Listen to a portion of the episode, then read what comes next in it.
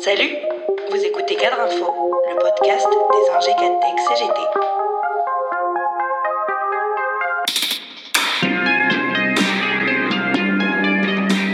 C'est dur d'avoir 20 ans en 2020. Ce sont ceux qui vivent un sacrifice terrible. Assurer le chef de l'État dans un de ces éclairs de lucidité qui sont en général les préludes à des mesurettes insuffisantes. Mais avoir 21 ans en 2021, c'est toujours aussi dur, et même de plus en plus dur.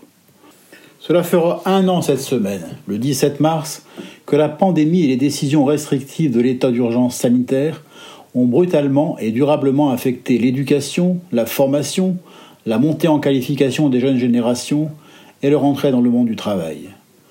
La crise sanitaire est venue aggraver à la fois la précarité financière, mais aussi le décrochage et la détresse psychologique de très nombreux jeunes.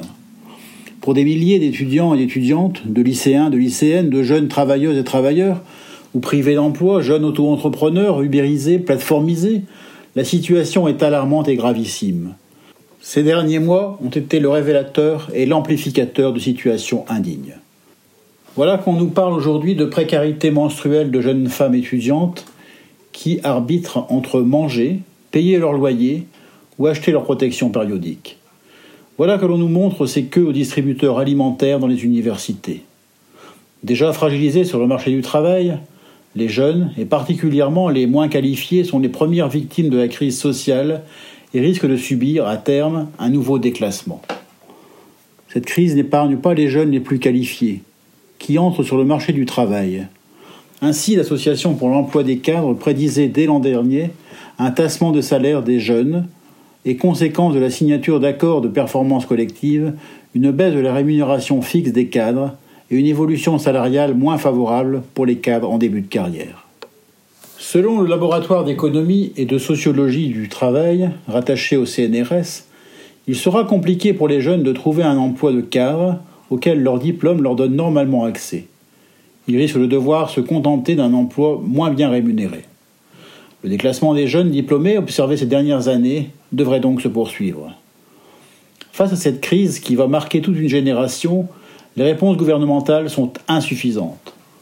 En bon vendeur des éléments de langage exécutif, l'ex-secrétaire d'État à la jeunesse, Gabriel Attal, promettait pourtant le 5 juin dernier, dans les colonnes du Parisien, il n'y aura pas de génération sacrifiée.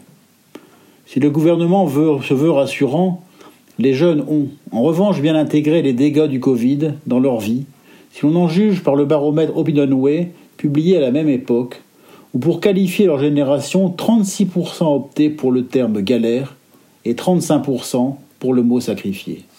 C'est dans ce contexte de crise gravissime que plusieurs organisations de jeunesse appellent à une journée de mobilisation ce mardi 16 mars. Leurs revendications expriment une volonté de renforcer notre système social et solidaire, seul à même d'assurer des perspectives de progrès social, assure un communiqué commun la CGT, Force ouvrière et la FSU qui soutiennent cette journée.